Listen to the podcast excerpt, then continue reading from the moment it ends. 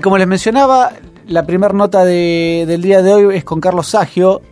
Carlos es eh, licenciado en psicología, ha escrito un libro de la cabeza en el cual habla de, la psicología en el deporte, eh, en los grandes deportistas y también en, aquellos deportistas amateur, en los clubes, y, cómo funciona el deporte en nuestra cabeza. Carlos ha analizado casos de deportistas exitosos y le queremos preguntar cómo es eso de ser exitoso. eso no significa ser el mejor o ser profesional o, ser el que más dinero tiene, sino ser exitoso con uno mismo y superarse día a día y eso a veces es importante el hincapié que se hace en el esfuerzo, ¿sí? de tanto los deportistas como cada uno en su actividad. Y también un, un poco de suerte, en su libro lo dice, hace referencia a una, mm, una frase de Daniel Kahneman, también psicólogo y premio Nobel de Economía, que dice que la suerte casi siempre ocupa un lugar fundamental cuando se obtiene un éxito. Siempre es posible identificar un ligero cambio en la historia que marca la diferencia entre el éxito y un resultado mediocre. Me pareció excelente esa frase de Kahneman eh, y que a veces es así, uno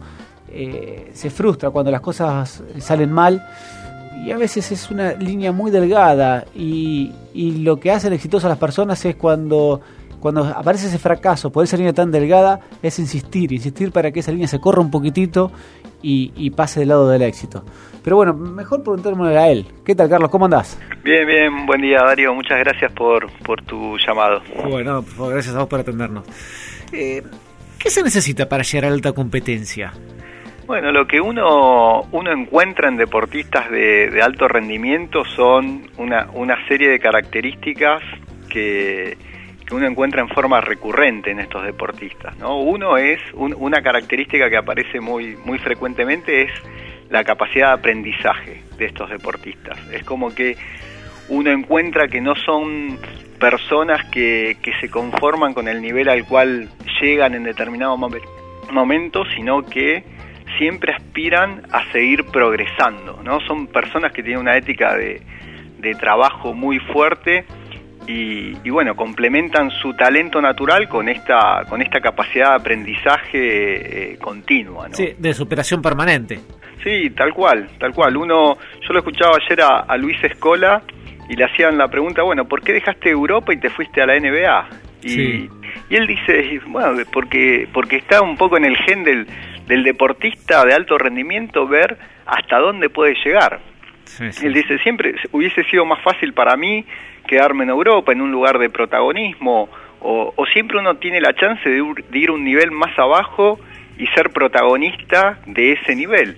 Pero bueno, un deportista de alto rendimiento quiere probarse a sí mismo hasta dónde puede llegar, ¿no? Y creo que eso es una característica diferencial de estos deportistas, ¿no? Sí, Vos nombraste a Luis Escola, Bahía es la capital del básquet, ¿sí? Eh, ¿Qué crees que implica lo que la generación dorada para el deporte argentino? No solamente para el básquet argentino, sino para el deporte argentino.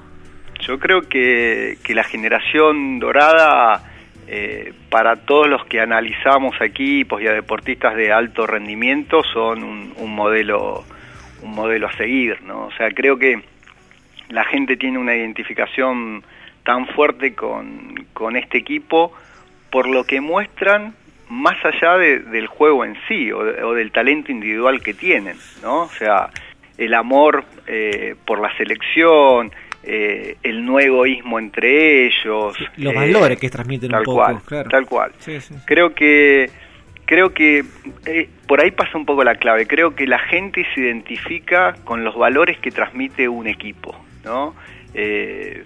A veces se puede ganar, a veces se puede perder, eh, pero los valores que te transmite el equipo y los deportistas es lo que a nosotros en el rol de espectador hacen que nos identifiquemos con ellos, ¿no? Eh, me, pasó lo mismo con Del Potro en, los Juegos de Río, ¿no? o sea, no ganó de algún modo la medalla dorada, pero uno le quedó la sensación de que dejó absolutamente todo Impresionante, para hacerlo. después de venir de tantas lesiones y tanto tiempo sin jugar. Exacto. Eh, pero nos cuesta, digamos, a los equipos argentinos en general lograr esa empatía, precisamente los de fútbol muchas veces, ¿no? Quizás hockey y otros deportes es como que, eh, que, ese juego de equipo se ve más, eh, esos valores, pero a veces en, las selecciones de fútbol es como que cuesta un poquito más. Sí, tal cual. Creo que cuando uno hace estas comparaciones entre, entre lo que uno observa en los equipos de básquet y, y de fútbol, eh, creo que uno percibe esta diferencia, ¿no? O sea, como que uno ve jugar a la selección argentina de básquet y tiene la sensación de, de falta de egoísmo, de empujar todos hacia el mismo lado, eh, donde no hay estrellas, ¿no? O sea, eh, y creo que uno en el, en el fútbol no lo ve tanto, ¿no? Eh, ve, ve algo más individualista, me parece. Sí. Em, Carlos, si yo te tengo que decir qué diferencia el jugador bueno del muy bueno, porque del jugador regular al bueno uno puede decir, bueno, características, de talento, de... Pero hay siempre, entre el bueno y el muy bueno, hay algo, hay un clic que hace que lo diferencia. Eh, ¿Qué, es lo que lo diferencia? Yo voy a... Me voy a apoyar en, en, las palabras de un entrenador bahiense que es Sergio Hernández, ¿no? Sergio Hernández dice que la diferencia entre el bueno y el muy bueno es la, obsesión por los detalles. ¿no? El, muy buen deportista eh, es muy cuidadoso de, los detalles, de su preparación. ¿no? De, eh, él sabe que en, la alta competencia el ganar o el perder se juega en unas pocas jugadas. ¿no? Eh, en un tiro libre, en un rebote que tomás, en una buena ofensiva. Eh, y, el jugador de alto rendimiento no descuida ningún detalle. Eh, es muy meticuloso con su, con su preparación. Eh, hay otro entrenador que es Julio Velasco, que es el, técnico de la selección de sí. Que él dice que los jugadores tienen que desarrollar una mentalidad de calidad. Él, él, toma el ejemplo de los músicos. Dice, el músico no desafina. El, el músico eh, se preocupa de que aquello que produce sea de mucha calidad. Y yo espero lo mismo de los deportistas, que, que de algún modo tengan una atención muy fuerte hacia los detalles. Y creo que por ahí pasa la, la diferencia. Un, gran eh, entrenador, Julio Velasco, obsesivo de su trabajo. Sí, sí, tal cual, ah. tal cual. Eh, Velasco... nosotros en, en, Argentina tenemos muy buenos entrenadores, pero, pero Velasco creo que que es un, es un referente en relación a, la conducción de los equipos, a los valores que transmite, eh, al lugar que pone el ganar y el perder dentro de los procesos. Creo que, que Julio Velasco es un, entrenador para prestarle mucha atención para aprender de estos temas. ¿no? Sí. Y recién hablamos del jugador bueno y muy bueno, y después está el líder del equipo. Sí. sí. ¿Cómo hace una persona para convertirse en líder? ¿Vos considerás que es algo natural? En la semana pasada hablamos con, una persona de en la vida empresaria y hablábamos de liderazgo en la vida empresaria, ¿no? Y él decía de bueno del liderazgo que se entrena. Eh, en, la parte deportiva, eh, un líder eh, se entrena también, es nato, es una mezcla de los dos. Yo creo que hay, hay distintos tipos de liderazgos, ¿no? Uno, hay, hay un liderazgo más basado en, en el juego, ¿no? En, en, el deportista como jugador, y para mí el ejemplo típico es, es Messi. Es Messi, claro, sí. el primero que se me vino a la cabeza. Tal cual, uno dice, muchas veces se los escucha a los compañeros que dicen, bueno, yo me ocupaba de darle la pelota a Messi, yo sabía que él iba a resolver y él nos iba a hacer ganar. Cuando uno lo mira a, a Messi a nivel de, de su personalidad, lo ve como una persona más tímida, más reservada, eh, y no es el, la típica imagen que nosotros tenemos de, del líder influenciando en los demás a partir de su entusiasmo, a partir de su entrega. Para mí uno, uno ve muy claro los distintos tipos de liderazgo en, la selección argentina de fútbol. ¿no? Uno pone al lado a Messi y a, y a Mascherano. ¿no? Y ambos son líderes ambos son líderes, uno más desde el punto de vista del juego, como el caso de Messi, y otro desde el punto de vista de, del modelo de entrega y de solidaridad como, como Mascherano, ¿no? Eh, por eso, por eso no me, no me quedaría con una, con una imagen de liderazgo única, eh, más asociada al, al, liderazgo de capacidad de influir a los otros a partir de, de la entrega. Eh, claramente cuando uno ve que la persona tiene de, los dos, de las dos fuentes de liderazgo, eso llama mucho, mucho la atención, ¿no? o sea, eh, Manu Ginóbili, Luciana Aymar, o sea, ve personas con, con un fuerte carácter, con, con, mucha influencia en sus compañeros y al mismo tiempo muy talentosos. Eh, me, me, gustó eso que tiraste jugadores. Te tiro algunos jugadores y hacemos un ping-pong a ver qué pensás vos. ¿Te parece? Sí, sí. Eh, vamos a empezar por Del Potro, que lo nombraste. Sí. Creo que eh, es asombroso la recuperación que tuvo eh, Juan Martín, ¿no? Creo que lo que hemos presenciado este año es un, jugador eh, que mostró una fuerte capacidad de superar obstáculos, ¿no? Y esa es otra característica que uno ve en estos deportistas de, alto rendimiento, ¿no? La capacidad de superar derrotas, lesiones, eh, creo que eso nos ha mostrado a todos que, que Del Potro tiene eh, esto que tiene que ver con el alto rendimiento, ¿no? con, con su capacidad de superar los obstáculos. Y, y claro que los tuvo. Sí. Eh, vamos a Messi ahora.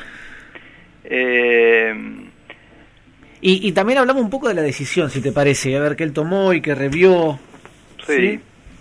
Yo creo que eh, yo, me, yo creo que Messi carga eh, con, con, con, algo que tiene que ver con la historia de, del fútbol argentino y la presencia de, de, Maradona, ¿no? O sea, Maradona en la historia del fútbol argentino ha sido eh, un líder, de algún modo, que combinaba esta capacidad de, su talento maravillosa con, con la influencia que, que, tenía en el equipo y a lo que se le suma el, que obtuvo un resultado positivo, ¿no? El ganar el mundial es algo que nosotros transferimos también a, a, como obligación a Messi. O sea, no nos alcanza que Messi tenga cinco eh, balones de oro, que haya ganado en Europa todo. Para nosotros como argentinos la consagración de Messi como jugador va a estar si nos da eh, un mundial y creo que ahí nos, nos equivocamos nosotros y también se equivoca Messi en tomar ese guante, ¿no? Eh, Messi forma parte de un equipo, ese equipo juega contra rivales eh, que son tan buenos como nuestro equipo, con lo cual me parece que se tiene que correr de ese lugar eh, y me parece que en el último tiempo ha, se ha hecho cargo de esta situación que después en el tiempo él mismo ve que, que, es un error, ¿no? O sea, con el talento que tiene, no permitirse jugar en la selección argentina, me parece que después lo termina elaborando como, como algo que no, no quiere hacer, ¿no? Él quiere seguir jugando. Y bueno, los resultados se pueden dar o no, es eh, me parece que se tiene que alejar de ese lugar Messi. Lo que pasa es que los argentinos por eso somos complicados. Había una, una historieta hace poquito cuando, cuando estaba que se había retirado. Estábamos sí. todos puteándolos a Messi porque no había ganado, había perdido cuatro finales.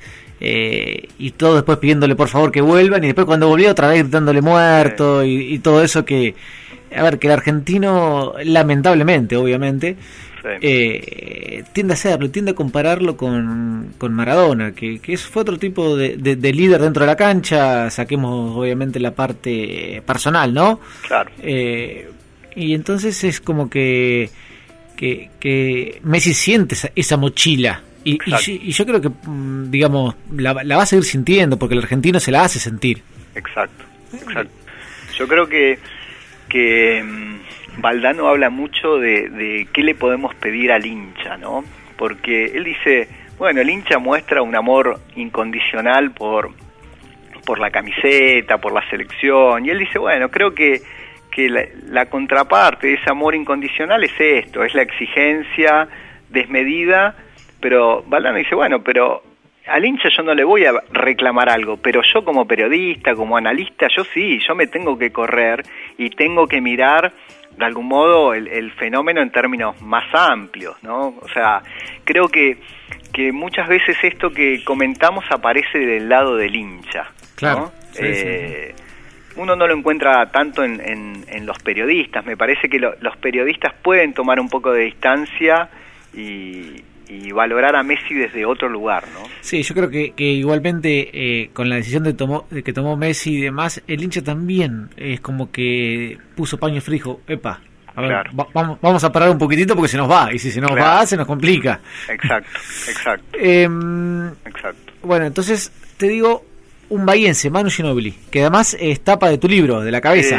Sí, sí, tal cual. Bueno, para mí Manu es, es el referente de, un deportista de alto rendimiento, ¿no? O sea, conjuga eh, inteligencia, talento, es una persona muy humilde, muy medida, eh, creo que ha sabido entender su rol en, los equipos a lo largo de, los años. Eh, para mí, como argentino, me parece que es que es un que es un modelo, no es un modelo para para los chicos eh, que, intentan transitar el camino de, del alto rendimiento. La verdad que, que es, es un ejemplo. Em, y por último, para terminar este ping-pong, dos internacionales, Michael Phelps y Usain Bolt.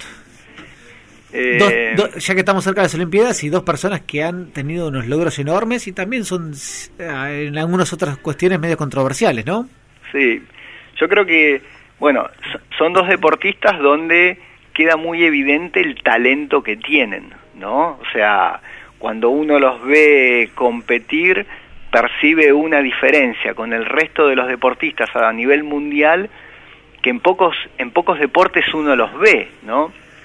Pero a mí lo que más me llama la atención es eh, su, su deseo de seguir compitiendo, ¿no? Su ambición. Es como que eh, en, en eso me parece que está la marca de ellos como, como deportistas más allá de atletas, ¿no? O sea, Sí, cuando, cuando ya lograron todo, siguen. Exacto, exacto. Para mí eso eso es una es una marca muy muy clara, ¿no? De, de un deportista. Es eh, Julio Velasco dice es muy fácil querer progresar cuando uno es malo, ¿no? O sea, queda muy evidente que uno tiene que progresar. Ahora, cuando sos muy bueno, mantener ese deseo de competir, de progresar, de, de, seguir en tus marcas, es muy difícil, eso está en tu cabeza, ¿no? ¿Eh? Eso no es parte de tu talento. Eh, y me parece que eso es una característica de ambos, ¿no? Eh, esto, este deseo de todo el tiempo ir por más, ¿no? Em, Carlos, te saco un poco de la alta competencia y te mando al, al plano más terrenal. Eh, acá en Bahía tenemos muchos clubes, principalmente de básquet y de fútbol, pero muchos clubes, ¿sí? Em, primero, si, ¿qué, ¿qué tan importante considera que son los clubes en esta sociedad actual? Yo, eh, yo profesionalmente eh, estoy trabajando en, en, un club que se llama Pedro Echagüe, que es, es un club de, de, este estilo. Son, es, es, un club de barrio, es un club que tiene más de 100 años, que tiene varias disciplinas, tiene actividades, eh, actividades sociales, eh, y yo creo que, que son clave, eh, son clave para los chicos, pero lo diría incluso más allá del deporte, ¿no? O sea, cuando uno recupera recuerdos que tienen que ver con su infancia y el tiempo que pasó dentro de esos clubes, y la, los vínculos que, que creó y los amigos que, que nacen de esos espacios. Eh, Guardiola habla que, que, él lo más importante de su vida lo aprendió en el, en el deporte, el ganar, el perder, el respetar una, una, autoridad, el, el, esforzarse. Y creo que los clubes de barrio lo que le dan a los chicos es todo eso, es esa educación invisible que pasa mientras ellos están practicando deportes. Eh, y que después uno eh, ejecuta en su vida adulta, ¿no? El, trabajar en equipo, el superar un obstáculo. Para mí los clubes de barrio son el campo de entrenamiento de los valores que, necesitamos en la vida adulta. Eh, Estoy totalmente de acuerdo, de hecho yo también trabajo en un club y, lo veo diario. Ahora, también lo que veo a veces en el club es el problema que tenemos entre competencia eh, y eh, e-, esos valores que vos decís, ¿sí? Que, a ver, no son contrapuestos, pero obviamente a veces eh, los padres, no los chicos, ¿sí? eh, desde muy chico meten la presión a los chicos por un tema de competencias y olvidándose de, todas estas cosas que vos decís a veces, ¿no? Yo creo que, que es, es muy es muy dañino para los chicos es esa postura de, de, los padres. El, el, chico con ver a su papá en, en la tribuna, viendo el partido, acompañándolo, es todo lo que necesita, ¿no? O sea, el sentir que sus padres lo acompañan. El chico no necesita la indicación del padre, no, o sea, no, no lo necesita. Eh, me parece que eso, eh, desde los diferentes roles, ya sean los entrenadores, nosotros más, más desde el lado de la, de la salud, etcétera, tenemos que dar este, este mensaje. El, el deporte está lleno de deportistas que terminan odiando la práctica del, deporte por la presión que, le generan sus padres. Muchísimos eh, ejemplos hay. Exacto, o sea, hay, hay una biografía de Andrea Gassi donde eh, él plantea esto, dice, llegué a odiar al tenis, lo llegué a odiar por la presión que, que me ponía mi padre para jugar a este deporte. Ah, eh, creo que, tenemos que trabajar para que, para que los padres permitan que los chicos jueguen. Después, eh, si, si, esos chicos tienen talento y si se enamoran del juego, van a terminar sobresaliendo. Pero me parece que tenemos que cuidar esa situación de que el chico disfrute del jugar.